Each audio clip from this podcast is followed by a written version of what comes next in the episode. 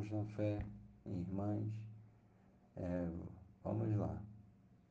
Apesar das diferentes ramificações, existem alguns valores e princípios encontrados nelas, nessas ramificações, que são comuns a todas, de tal modo que a consideramos como uma. Lembre-se, lembram-se? Dentre muitos desses valores temos a crença num Deus único e onipotente chamado Olorum ou Zambi, a crença nas divindades, nos orixás, crença na existência dos guias e entidades espirituais, crença nos antepassados, na reencarnação, na lei da causa e efeito, pelo qual os umbandistas pagam o bem recebido com o bem e o mal com a justiça divina. Na obediência a valores humanos fundamentais como a fraternidade, a caridade e o respeito ao próximo.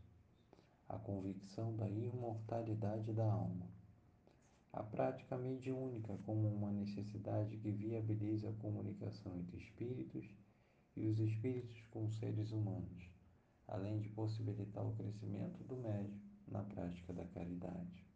Veja, apesar dos diferentes ramos, nós temos valores e princípios comuns a todos esses ramos, o que reforça a nossa ideia de da Umbanda ser una, única.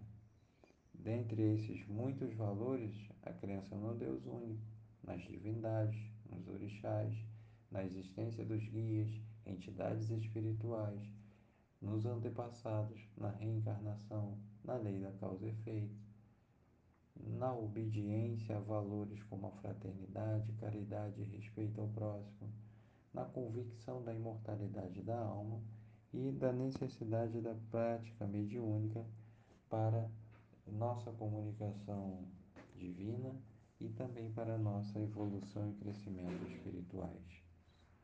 Isso nos traz, como se percebe, variados pontos de contato das diversas ramificações, nos esclarecendo sua unidade dentro da diversidade, quer dizer, a Umbanda é una dentro da diversidade das ramificações.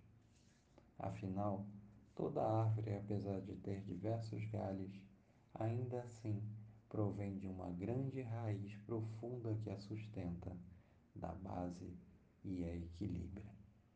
Saravá, grande árvore, Saravá Umbanda.